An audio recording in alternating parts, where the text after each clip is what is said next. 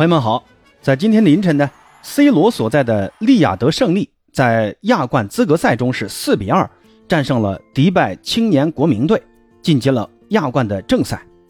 C 罗在这场比赛中奉献了一记助攻，帮助 B 罗在比赛的补时阶段打进一球，那也让球队终结了两连败。这场比赛比较有戏剧性啊，但是真正让人出戏的呢，却是这场比赛的中国籍裁判傅明。在这场比赛中，C 罗多次在禁区内倒地，并且有一次疑似手球都没有得到当值主裁傅明的明确判罚，这个呢也引起了 C 罗的极大不满，甚至在中场休息的时候啊，冲到傅明的身旁，情绪非常激动的来质问傅明。赛后呢，傅明的这个执法水平啊，也是受到了广大球迷的质疑。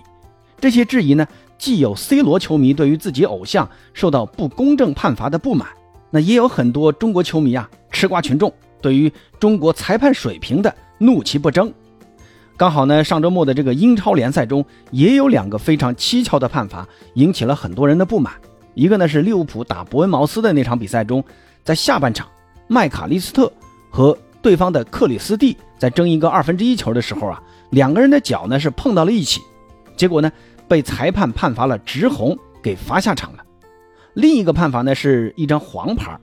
在阿森纳对阵水晶宫的这个比赛中啊，下半场阿森纳的这个左后卫富安健洋在一次背身争抢后啊，有疑似拉拽的动作，被裁判判罚了第二张黄牌，最终两黄变一红给罚下去了。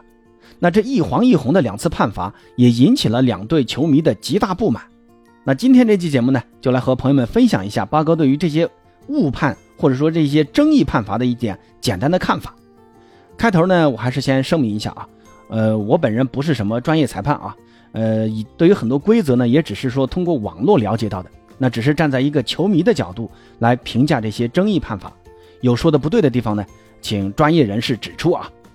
咱们还是先来看一看 C 罗在昨天比赛中的一些争议判罚。那这场比赛由于现场并没有 VR 设备啊，所以所有的这种判罚。都是主裁判在现场的肉眼观察，很考验裁判员的这个现场吹罚的这个能力。我个人觉得呢，傅明的大部分判罚呢是准确的，但是部分判罚，尤其是引发争论的关于 C 罗的那几次判罚，傅明的这个现场的吹罚水平啊是值得商榷的。那咱们就一个一个来啊。上半场第九分钟，C 罗在左侧肋部接马内的回传突入禁区。在禁区内啊，C 罗在双人包夹的情况下倒在禁区。当时呢，傅明的这个判罚是认为这是一次正常的身体对抗，示意比赛继续。那我们可以看一下啊，在足球规则中啊，禁区内倒地的这个点球的判罚标准：一呢是做出明确的被认为是有意踢人的动作时可以判罚点球；二呢被认为有意向用身体的任何部位破坏对方球员身体平衡的行为。三呢，故意跳向或利用落下的身体撞向对方球员；四，在球场上以鲁莽粗暴的行为故意奔跑冲撞对方球员；五呢，被认为是做出踢打或企图踢打对方球员的行为；六呢，就是被认为在非友好动机下故意推搡或推动对方的球员；七呢，在拦截对方带球球员时。比触碰球更先触碰到对方带球的球员身体。八是用手指或手臂拉扯对方的球员。九呢就是手球。那根据这些禁区内倒地点球判罚的标准来看啊，咱们再来回看一下这个慢动作。对方左侧的那个五十号啊，在 C 罗突破时有一个非常明显的身体冲撞，这个动作也是 C 罗失去平衡倒地的主要原因。我觉得这个标准是符合刚才所说的呢第四条标准，所以我认为啊，这个倒地应该判罚点球。那退一步说啊，也是属于可判可不判的那种行列，完全凭裁判当时的意愿。那可能这也是富民的首次吹罚亚冠的呃比赛啊，又是开场才过了九分钟，所以呢，富民呃在判罚中也是比较谨慎的，最后也没有吹罚，那可以理解啊。那第二个争议呢，是发生在上半场补时第一分钟，C 罗当时一个倒钩打门，结果呢，从慢动作显示啊，确实在倒钩打门之后啊，这个球是打在了防守球员的手上，这个球的路线也有轻微的改变，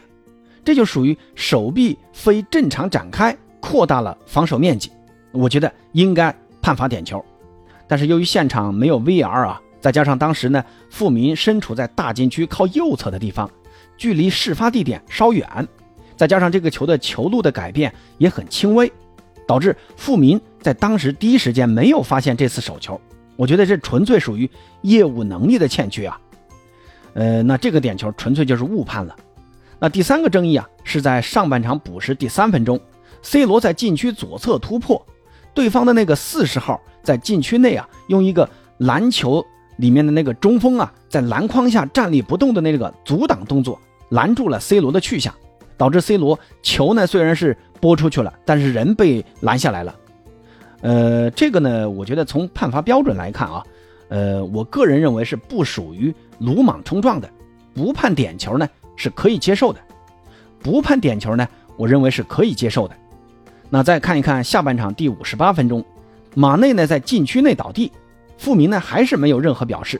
那这个球从慢动作看啊，马内是先碰到球了，然后左侧的那个十七号啊有一个非常隐晦的手部推搡马内的动作，这个动作也是导致马内在随后的对抗中失去平衡倒地。呃，这个球怎么说呢？我觉得跟 C 罗的第一个倒地很像。但是这个动作更加隐晦，呃，手上的动作刚好是背对着裁判的，那富民没有发现，属于可理解但不能接受的范畴。如果当时有 VR 啊，我觉得这个判罚就很好判断了，这也是属于一个误判。那第五个争议就是在下半场第八十六分钟，马内呢在禁区被人踢倒了，这个球从慢动作看啊，马内确实是先踢到球的。那个十三号的那个脚啊，是直接踢到了马内的脚，